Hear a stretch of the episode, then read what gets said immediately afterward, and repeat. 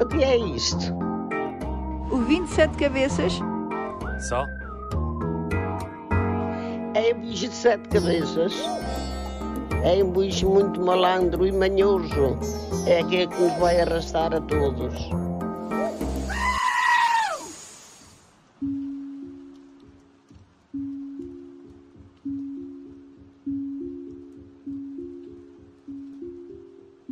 Olá, olá, minhas papoilas, meus nenúfares, minhas polónias. Hoje vamos percorrer um campo de papoilas, aquela flor delicada, desamparada, que cresce em qualquer sítio, basta o vento levar as sementes. É débil, desde as pétalas ao caule, mas é bela. E ao mesmo tempo, sabiam que as papoilas podem ser utilizadas um tipo específico, ou seja, a papoila dormideira, para produzir ópio? É verdade. Esta planta, tão delicada, já era utilizada há 5 milénios pelos sumérios que utilizavam as propriedades desta flor para tratamentos. Na Mesopotâmia, por exemplo, as constipações e insónias eram curadas com infusões a partir desta papoila. E mais tarde, coube aos assírios e aos babilónios a preservação da arte de extrair o sumo dos frutos para fazer um, tipo de medicação. O ópio é retirado a partir do látex encontrado nas cápsulas antes de atingirem a maturação.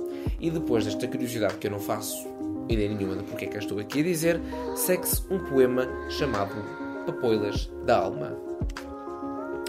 Enquanto na planície o sol dançava, todos os seus desejos recresciam. Pálida neve, o seu rosto nevava, seus olhos tristes às dores sorriam. Da janela da noite suspirava, amores seus, proibidos, consumiam. A seara infecunda que secava e as papoilas de gênio que nasciam. E quando a bruma o seu corpo levou, todo o Alentejo cantando a chorou, nos seus tão belos poemas de amor. Mas se os amores lhe forem adversos, nem a morte apagou seus lindos versos. Soror, saudade, dor, charneca em flor.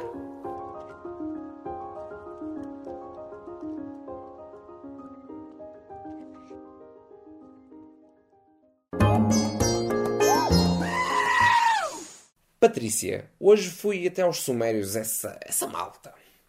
Fui tão longe no passado que me lembrei de que saudosismo seria um bom tema, não achas? Até ao próximo bicho! Sete cabeças. O que é isto?